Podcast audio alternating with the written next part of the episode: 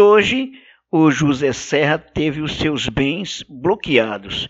A justiça bloqueia pelo menos 40 milhões conta usada por Verônica Serra, filha de José Serra, para receber propinas. Você vai encontrar essa reportagem, inclusive, no site do 247. Somente um parêntese para falar o seguinte: o José Serra foi candidato a presidente da República pelo menos duas vezes. O José Serra foi governador de São Paulo e também foi prefeito de São Paulo. Ele deixou de ser prefeito uma vez para se candidatar mais uma vez à presidência da República. E o José Serra se colocava como o senhor, dono da moral e dos bons costumes, e criticava bastante, inclusive, o Partido dos Trabalhadores.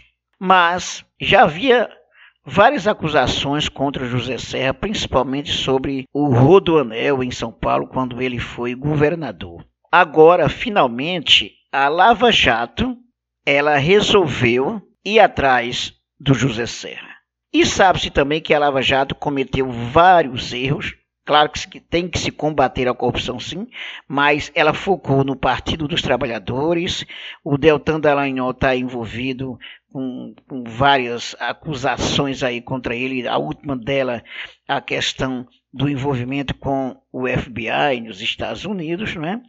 E agora, finalmente, José Serra é procurado. Você pode perguntar, mas por que agora? Pode ser para que a Lava Jato, os lava-jatistas, é, se saiam bem com essa, até mesmo porque agora a denúncia do FBI, inclusive atuando ativamente com a Lava Jato, isso pegou muito feio e está muito claro na reportagem do Intercept. Mas voltemos ao Serra. A ação da Justiça e da Polícia Federal contra o esquema de José Serra e sua filha levou ao bloqueio de 40 milhões na Suíça.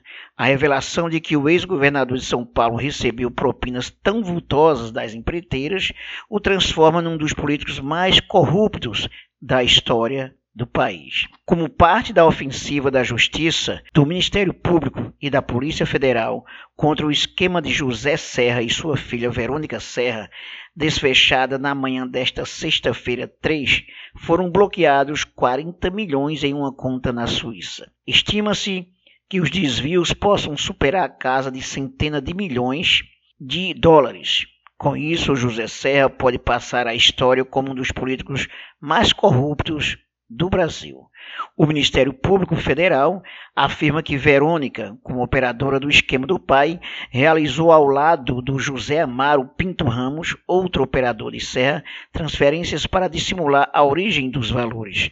O esquema serrista manteve o dinheiro em uma conta de offshore controlada por Verônica Serra de maneira oculta até o final de 2014, quando foram transferidos para outra conta de titularidade oculta na Suíça, que agora foi bloqueada. A operação desta sexta-feira só foi possível porque finalmente foi desbloqueado o envio dos extratos e documentos bancários do esquema serrista da Suíça para o Brasil. Os advogados de Serra e seus operadores conseguiram impedir o envio por dois anos. Segundo a denúncia, nos anos de 2006 e 2007, Serra valeu-se de seu cargo e de sua influência política para receber da Odebrecht pagamentos indevidos em troca de benefícios relacionados às obras do Rodoanel Sul. Milhões de reais foram pagos pela empreiteira por meio de uma sofisticada rede de offshore no exterior para que o real beneficiário dos valores não fosse detectado pelos órgãos de controle. De acordo com as investigações, José Amaro Pinto Ramos e Verônica Serra constituíram empresas no exterior ocultando seus nomes e, por meio delas, receberam os pagamentos que Aldebrecht destinou ao então governador paulista. Serra governou o estado de 2007 a 2010. Neste contexto, realizaram numerosas transferências para dissimular a origem dos valores e os mantiveram em uma conta de offshore controlada de maneira oculta por Verônica Serra até o final de 2014, quando foram transferidos para outra conta de titularidade oculta na Suíça. Pois bem, vamos ver em que vai se dar isso. No momento, dá-se a entender que pode ser uma cortina de fumaça para limpar a imagem da Lava Jato neste momento. É importante saber que a luta contra a corrupção deve continuar, que a Lava Jato ela fez a sua parte. O problema da Lava Jato em relação a essa questão da corrupção foi porque se partidarizou, praticamente a Lava Jato passou a trabalhar para defender o PSDB, a ponto do ex-juiz e ex-ministro, o Moro, dizer que não pode melindrar pessoas como Fernando Henrique Cardoso. Inclusive, ele teve o maior cuidado para que Fernando Henrique Cardoso, quando fosse falar, é, fosse depor, é, ele tratasse com a maior atenção possível. Então, usou até essa frase que não pode melindrar o ex-presidente, ou melhor, os tucanos. Agora, vê-se que a PF como parte da Lava Jato, agora começa a fazer alguma coisa, não é? Mas espera-se que de fato isso tenha continuidade e de fato o se for comprovado é, as acusações que o réu seja de fato punido.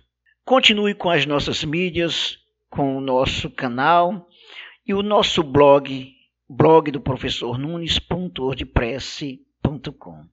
até mais.